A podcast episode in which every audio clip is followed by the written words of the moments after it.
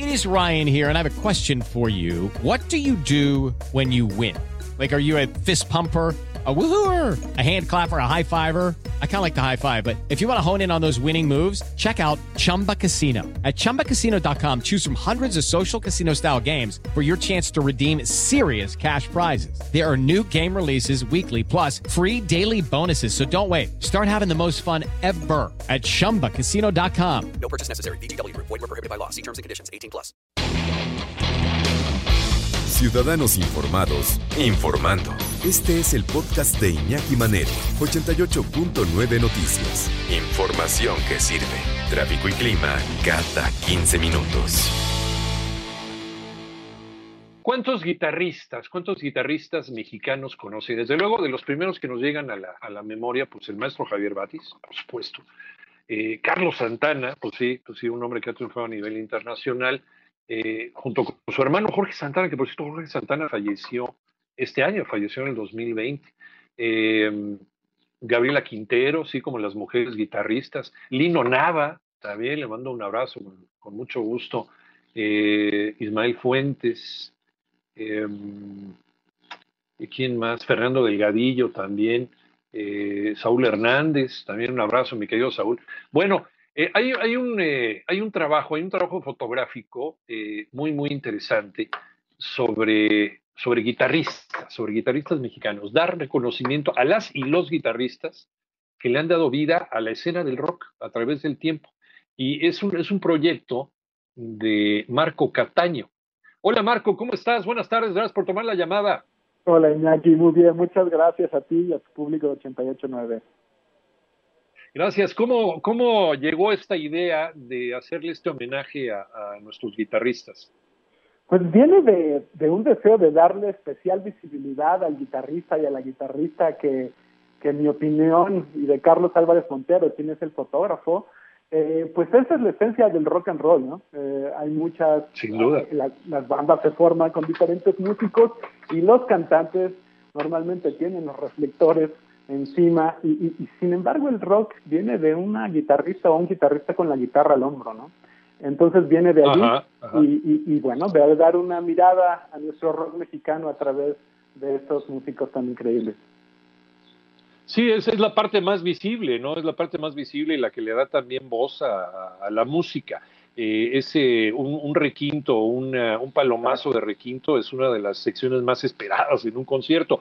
Eh, ¿Cuánto tiempo te tomó hacer este, este libro, esta obra? Pues esta obra todavía está en proceso. Comenzamos hace 12 años, en el, en el 2008. Eh, todo partió cuando justamente con este deseo, como te digo, y en ese entonces yo trabajaba en una marca de guitarras muy famosa y, el inicio fue un, deseo comercial de, fotografiar a los guitarristas que estén, estaban ligados a esa marca.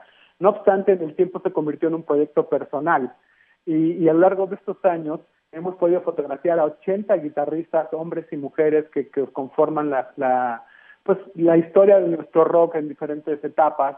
Eh, consideramos que llegaremos al menos a 100. Eh, ahora estamos un poco parados por obvias razones, pero aún seguimos en esto. Lo que hemos comenzado es la publicación del trabajo en Instagram. Ahora las audiencias se encuentran en gran medida en las redes sociales y encontramos que Instagram es un, es un excelente medio para hacerlo, aunque estamos en otras redes sociales también. Eh, eh, ha, caído un poquito, y esa es una percepción muy personal, pero siento que ha caído un poquito también el interés del gran público sobre el rock mexicano, que ha tenido sus alzas y sus bajas. En los años 80 tuvo una gran alza con caifanes y demás, luego en los 90 también tuvo otra, a principios de los 2000, pero siento que estamos en un bache.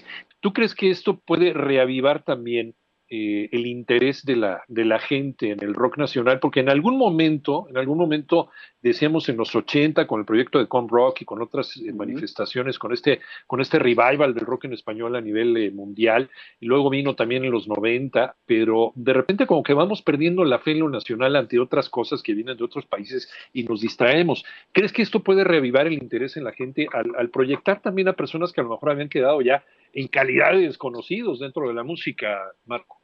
Ojalá y sí, aquí eh, eh, esperamos que esto sea una aportación para lo que estás diciendo, aunque a nivel global realmente no es el mejor momento para la música hecha con guitarra.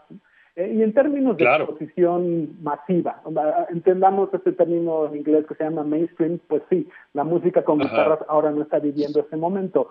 Pero el propósito principal de Giros principalmente es el que veamos hacia nuestra historia. A veces eh, solemos ser un tanto desmemoriados en México y me refiero a muchos ámbitos de nuestra vida como colectivo, país, cultura.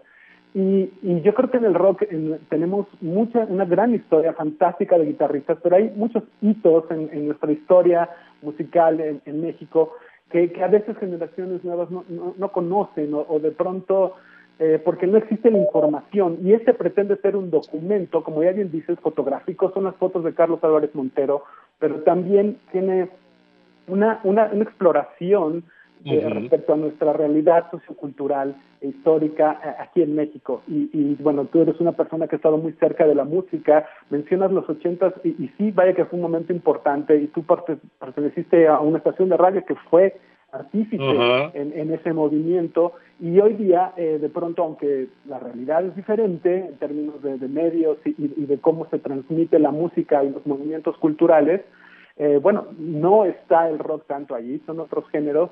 Pero vamos, nuestra apuesta es a que primero que todo conozcamos a nuestros guitarristas y les demos ese lugar que, que se merecen.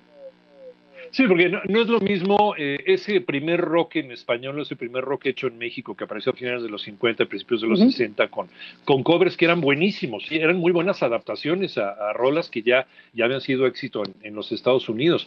Y, luego ese segundo momento en donde nos atrevimos a hacer cosas auténticas, donde empezaron a salir el Free Souls in My Mind y, la tinta blanca y, la revolución de Emiliano Zapata, y bueno, gente que, que incluso con con eh, un gran toque y una gran ejecución, ¿no? que podrían estar a la altura de cualquiera de los grandes guitarristas que estaban triunfando en los festivales en, Estados Unidos en los 60 y en los 70, pero de repente se volvió proscrito nuestro rock después de, después de este fenómeno cultural que fue a Vándaro y, y, se empezó a relegar ¿no? por, el, por el bien de la salud mental y emocional de los mexicanos, hasta que, hasta que siempre eh, seguimos arañando la superficie por regresar a, a la escena. ¿Algún momento se le va a dar este interés al rock nacional y, desde luego la parte más visible del rock nacional que serían los guitarristas, eh, Marco?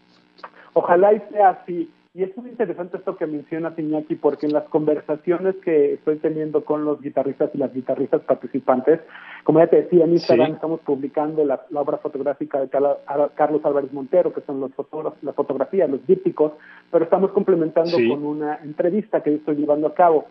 Sale recurrentemente el tema de Avándaro. Eh, es definitivamente una fractura en la historia del rock mexicano, que con sus ondas expansivas se siguen sintiendo en algunos ámbitos, pero déjame decirte que eh, hoy vamos a publicar eh, a dos guitarristas muy jóvenes de una banda que se llama Jet Jaguar, que es una banda de metal basada en Cancún.